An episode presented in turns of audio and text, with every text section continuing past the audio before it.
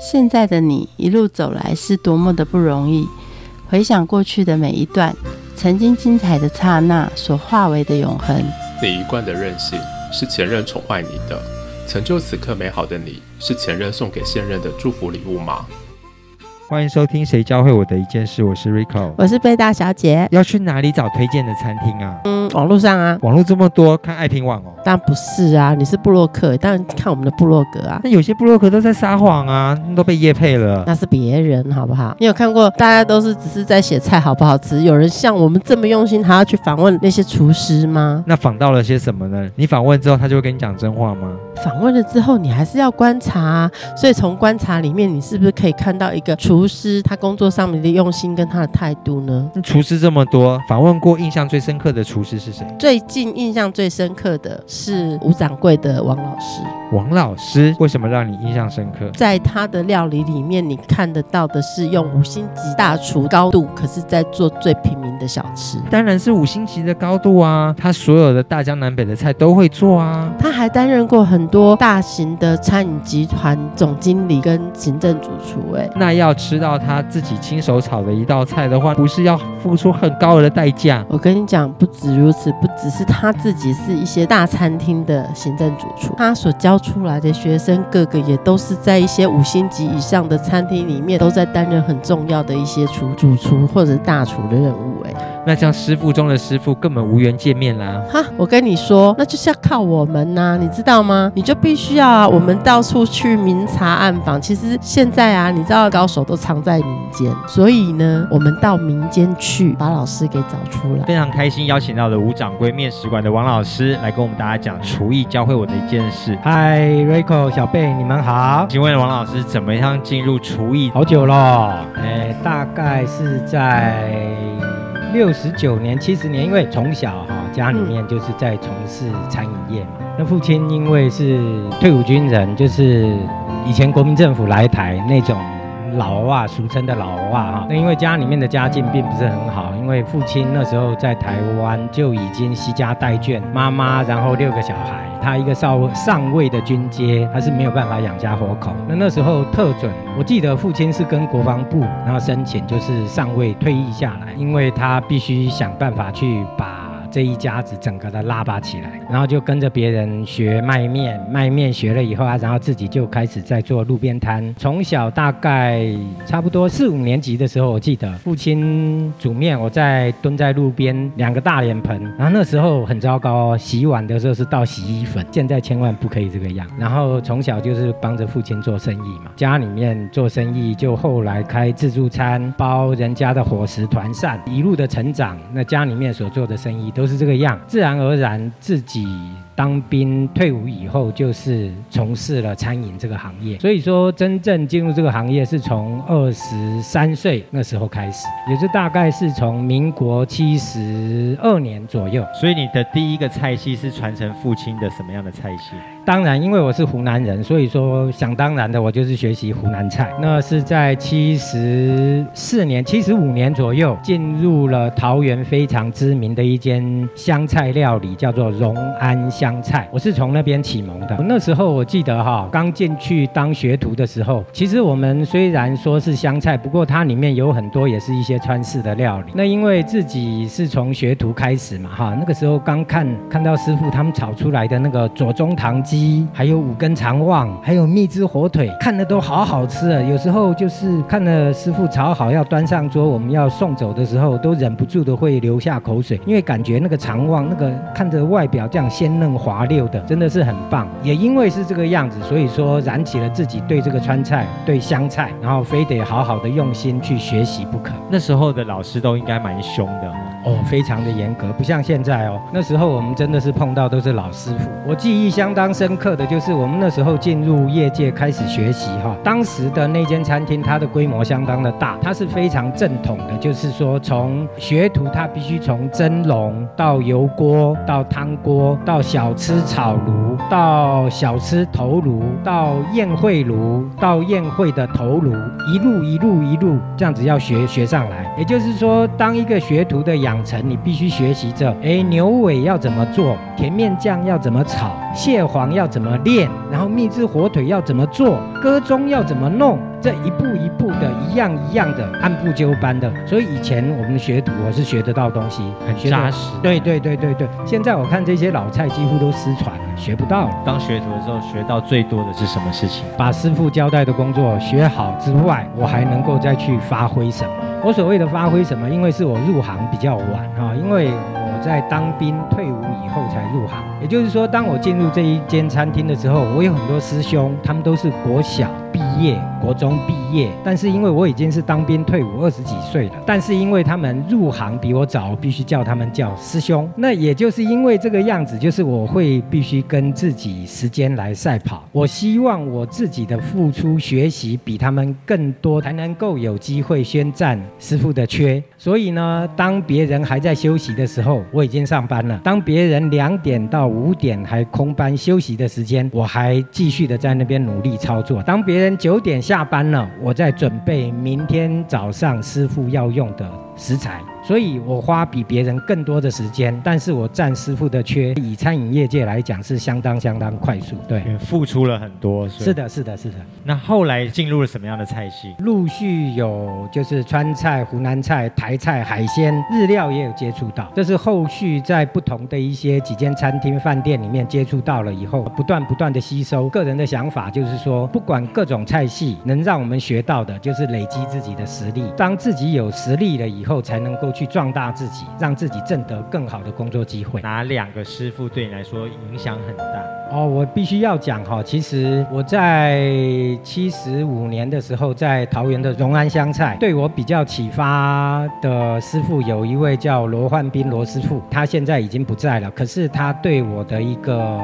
就是耳提面命，让我其实知道说，其实怎么样能够去不断快速的累积自己。其实学习技术是一回事哈，就是是在学习这个工作的这个过程里面，有怎么样一个良好的学习态度。除了做好一盘食物以外，我们透过做菜的过程，怎么样去了解到说，把周边的事物去把它做好。比方说，我把器具整理好，我把橱柜洗干净，我把地板保持清洁，我把整个工作台面的一个维护完整的一个清洁动作要做到位。当初那位。师傅他在这一部分是要求相当的严格，也因为这个样子造就了我的嗯，在餐饮业界就是在后续，然后对学徒们、对同才们他们的一种的呃严格上的要求。刚刚说的餐具整理好啊，地板整理好啊，这个是无底线的。对，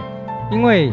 我到后来，也就是说到现今，我才了解到说，其实我们在做工作的同时，必须去累积自己的一种，就是说讲现实一点，就是被利用的价值。但是被利用的价值，它是从何而来？就是说，当你学习的态度是正确的，是具备的时候，无形之间就会累积自己一种能量跟价值。那这个能量跟价值，就是业者，也就是资方他们所需要的所谓的产值。我相信两位都应该能够认同，就是说，今天不管走到任何一个地方，一个老板他最希望的就是说，他所聘请的这个员工能够为他产生怎么样的一个效能出来。那这个效能就是产值。那个产值从何而来？就是一个工作者的态度。那这个态度从何而来？就是当我们不管在任何一个工作领域跟环境里面的时候，你是用怎么样的一个心境去面对您的工作，也就是这样子的一个态度。难怪王老师常常说赶快利用我，而且我常常利用把最大化。是是。后来我在民国八十四年的时候进入到桃园后火车站非常有名的一间万县川菜。那这一间万县川菜，它的老板叫苏春松苏师傅，他对做食物的料是非常严格。的哈，就是说一道菜出来干干净净、清清爽爽；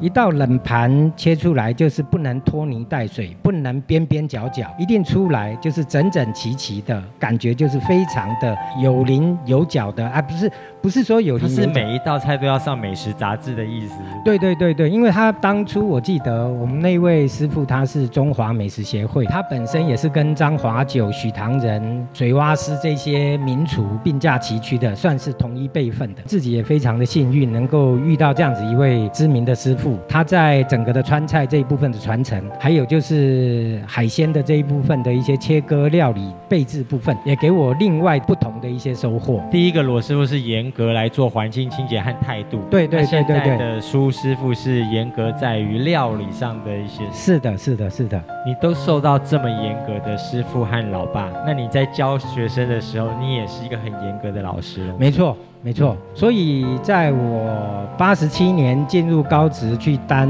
任餐饮教师的时候，我一直也在跟我的学生讲，餐饮科并不是说调出一杯好喝的果汁，或是炒出一盘好的料理，或是说做一个好的蛋糕，那就是一个优秀的餐饮科学生，而是我们在学习跟上这一门课程的时候，在这个过程里面，我们学习到的那个态度。那我也经常在学校里面跟学生讲说，我们今天应该学习到的这个态度是，即便你日后离开这个行业，我虽然念餐饮科，可是我以后去从事房仲销售，以后我去从事科技业，但是因为我学习的这个态度是正确的，即便我未来跨领域去其他的工作职场里面工作，那因为我的态度，因为我的基本功是对的，所以我在任何一个职场里面都会发挥很好的职能。经常跟学生在讲，就是说被动跟主动，不管在任何一个企业里面，还是说在一个餐厅。在饭店里面，当我们能够去看到细节。当别人还没有发现，我们能够去主动的，然后去把这个细节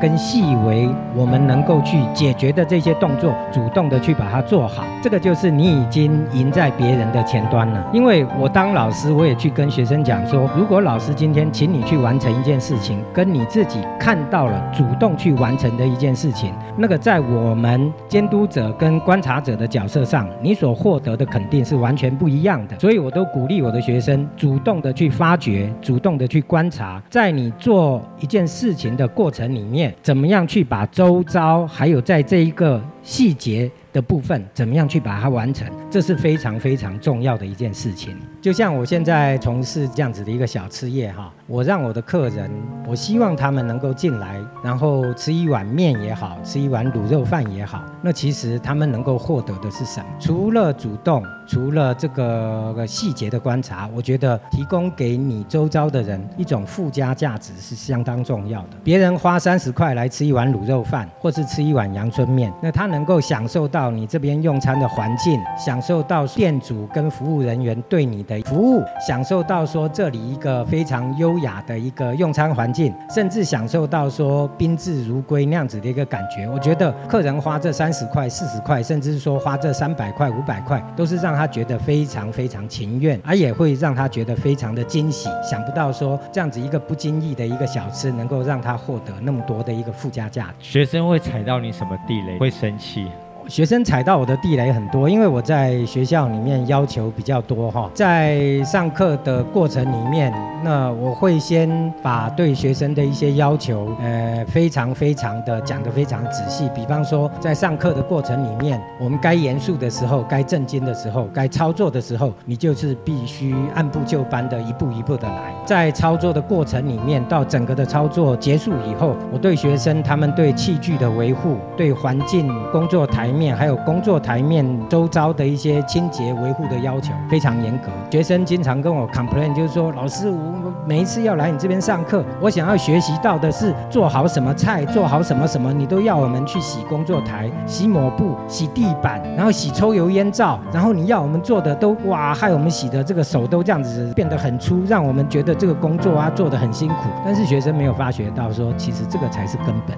这个才是最重要，餐饮人的一个最基础。的一个要求是这样的，以前我们在学校的时候，呃，学校的老师都不断的会去要求学生说啊，你要把书念好，你要把考试考到一个很好很优的一个分数，甚至说你在相关的一些领域的一些专业证照啊，你要各种的丙级证照啊，乙级证照都要去取得。当然，这个对学生是非常好的一个鼓励哈。但是我个人认为说，觉得最重要、最重要、最重要的就是我讲三遍，就是一个态度这一部分的一个证照，不管我们今天是美容美发科、汽车修护科还是餐饮科，我们都必须让学生学生相当的清楚的去了解到，说当你接触这样子一个专业领域的时候，你所使用这样子的器具，你在学习过程的这样子的一个技术，你怎么样去认真用心去爱惜。维护你周遭的所有的器具、跟场地、跟设备。即便他跳脱了，像我刚才所讲的，当他这样子的一个习惯养成了以后，诶，我今天对我的锅碗瓢盆，对我的这些工作台面，对我的这些垃圾桶。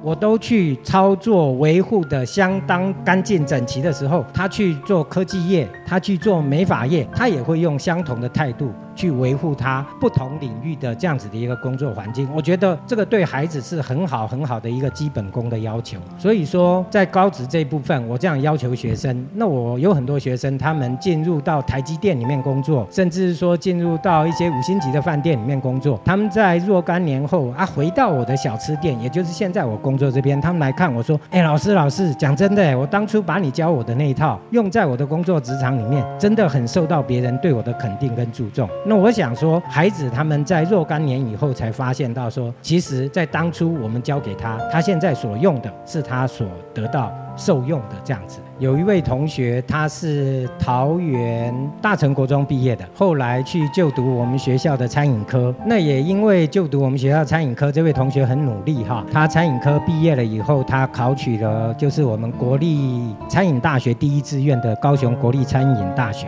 他在念大一的时候，有一次放假回来。那他兴高采烈的跟我讲说：“哎，老师，我跟你讲哦，有一次我们上中餐实习课的时候，那我们的专业的老师在我们操作课结束的时候，叫我们洗工作台。大家都在洗工作台的时候，结果我洗好工作台以后，我跳到工作台上面，把抽油烟机也是把它刷洗干净了。”那位师傅相当的高兴，他直接的问我说：“哎，你是哪一所学校带出来的？”那位同学就当下讲说：“啊，我是某某高职教出来的学生。啊，以前我的老师是哪一位？”他说：“想不到。”他说：“以前你教我们对环境、对设备、对场地的要求，那种清洁维护，其实才是我们现在在大学里面，大学老师他们最希望我们去达成的。真的是你以前就教我们了，真的很感谢。”那那位同学他现在是在东方文华酒店里面担任点心。房的师傅，其实我在教书的过程里面，在我即将要退休的前一年，那因为我们我所带的班级都是建教合作班，那建教合作班里面，那那一个班级是我从一年级带到三年级的一个班级，那这班级里面有三十几位同学，他们都是半工半读的，这些同学他们都是在餐饮业界里面啊，然后在实习在工作。我记得在我退休的前一年。那也就是因为我快要过生日了哈，那这个班级里面就有一位非常贴心的一位女同学，她在我过生日前不酒。呃，做出一个嗯非常让人惊讶的一个举动。这位同学他就骑着摩托车跑遍了我们全班所有同学实习的厂家，包含了机场里面，包含了台北的一些饭店，新竹、桃园、龙潭各地的饭店。因为我们的同学散在四处嘛，哈，在不同的一些实习场地。那他请这些同学，就是他用着摄影机，因为当时还没有智慧手机。那这位同学就拿着摄影机，然后请这这这些同学就说，请你讲一句话，祝福老大，也就是。我祝福老师生日快乐，然后好不容易收集了这三十几位同学对我的一个祝福，然后这位同学他再把它剪辑成一个短片，然后放在当时是好像是无名小站吧。然后在我过生日的前一天，他就跟我讲说：“老师，我们全班送了你一个生日礼物，然后这个礼物放在哪里哪里哪里，请我自己去观赏。”当我看看到这张影片的时候，说实在的，我当时是非常激动的。我想不到说用心去对待的这个同学，全班的同学。他们也这么用心的这样子回馈给我，让我非常的感动。当然，我这个人也是，你对我如何，我相当的也要回馈给你。也就在这一群同学高中三年要毕业的时候，哈，我也回馈了给他们一个非常难忘的回忆。在这一个班级，他们要毕业的时候，那我自己也是利用了将近两个多月的时间，然后就跟这个全班的同学的家长去约好说啊，某某家长，某某家长啊，你们的小朋友要在下个月要毕业喽，我想。想说去你们家里要拜访您一下，您能不能抽出一点时间，然后您跟同学说一些祝福的话？我想把它收录成一个短片，然后在小朋友毕业典礼的时候放给小朋友看。但这整个过程里面，其实我们毕业班的同学他们完全都不知道。我也花了相当长的一段时间收集了这一段影片，那让我比较觉得。当中有一段比较特殊的，就是有一位同学，因为他的父母亲是父亲那时候正在生病治疗之中，是在林口的长庚医院。当我电话去联络这一位家长的时候，那位家长他呃回答我说很对不起，因为父亲他那时候生病正在治疗，没有办法去配合我。我说没有关系，那我本人去医院，您告诉我病房，我去把这一段影片去把它完成。那我们约好时间以后，当天我就冲到长庚医院啊，然后去架好了 V 八，然后父母亲坐在床边，同样的说了一段祝福我们这位同学的话语。那我也把这三十几位同学的家长对这些同学他们的祝福，我也把它剪辑成一段影片。那在我们这个班级的同学他们要毕业的时候，其实全班同学他们都不晓得，在毕业典礼的当天，那我也跟这些这些同学他们预告说，当你们毕业的时候，我会送给你们一个非常特别的礼物。结果就在毕业典礼当天，然后在校生致辞、毕业生致辞，然后礼堂的灯光按下，呃，舞台上面的大荧幕放下，然后那个影片投放出来的时候，这段影片当时不但感动了全班的同学，甚至其他所有在场的其他的同学，甚至在座的所有的莅临的家长还有老师，对这段影片都非常有感觉，大家都流下感动的眼泪。我觉得这对于学生来讲是一个永生难忘的一个回忆。当了很多的知名品牌的总监啊、总经理，是，那跟自己开店有什么差别？我觉得开店跟受聘于人哈，它当然有不同的地方。呃，当时在台中的阿秋餐饮，那说实在的，它是相当大的一个品牌。我在那边两年，接近两年的一个工作时间，其实在那边也累积了不少的餐饮业的一些开店的一些经验跟想法，也造就我后续自己在桃园八德这边开了这家面食馆。那我经常跟我的太太在一起在工作的时候分享，就是说我们开这间店，其实所能带给客人的，不单就是要一份好吃的食物，我们也希望说每一位客人走进我们店里面以后，透过我们所营造出来的环境，他吃到的食物，对我们的产品、商品等等，他能够去得到的，刚才我所讲的附加价值。我希望好吃的食物能够让这些客人心里面所创造的就是好吃的那种的感动。曾经有一位我所碰到的学校的一位校长，他来我这边用餐结束以后，我我非常高兴的，他对我的回馈是说，真的不简单，简单的一份三十块钱的一份卤豆腐就能够让他像如获至宝一样。我自己也觉得说，鱼翅鲍鱼做的好吃，那其实困难度并不高哈，能够将简单平易近人的青菜豆腐做的让人吃来以后让人难以忘怀，我觉得才是真功夫。我跟我太太其实做这个生意，我们当初的生涯规划其实就是很简单，就是说我们喜欢吃面，那我们也希望说做好吃的面，让客人一起享用。我曾经跟我太太讲说，我们并不是说今天开这间店希望它能够赚多少钱，而是希望说开这间店做出好吃的东西，来结交更多的朋友。果不其然，我们也因为在这一间店里面开了这五六年来，然后有很多因为客人喜欢我们的食物，那也因为喜欢我们的食物，接触跟交往以后，变成我们的好朋友。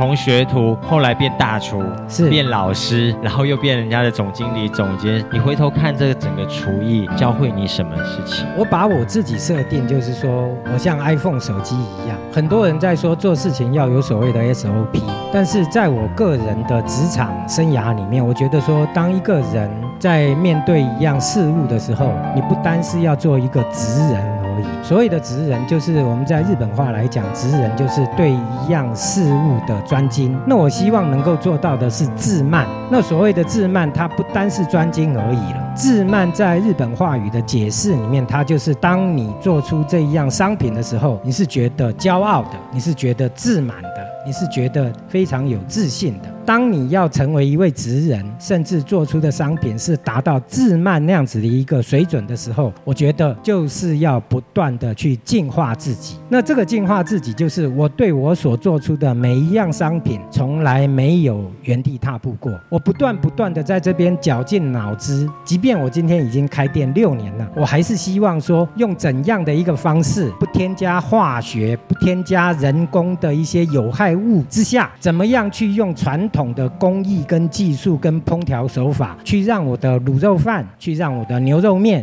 去让我的炒手更加美味，更加好吃，让客人吃过以后觉得一吃难忘。这是我在做餐饮的一个宗旨。谢谢老师，谢谢谢谢。节目的最后，我们一起来听梅艳芳的《女人花》，我们下次见，拜拜。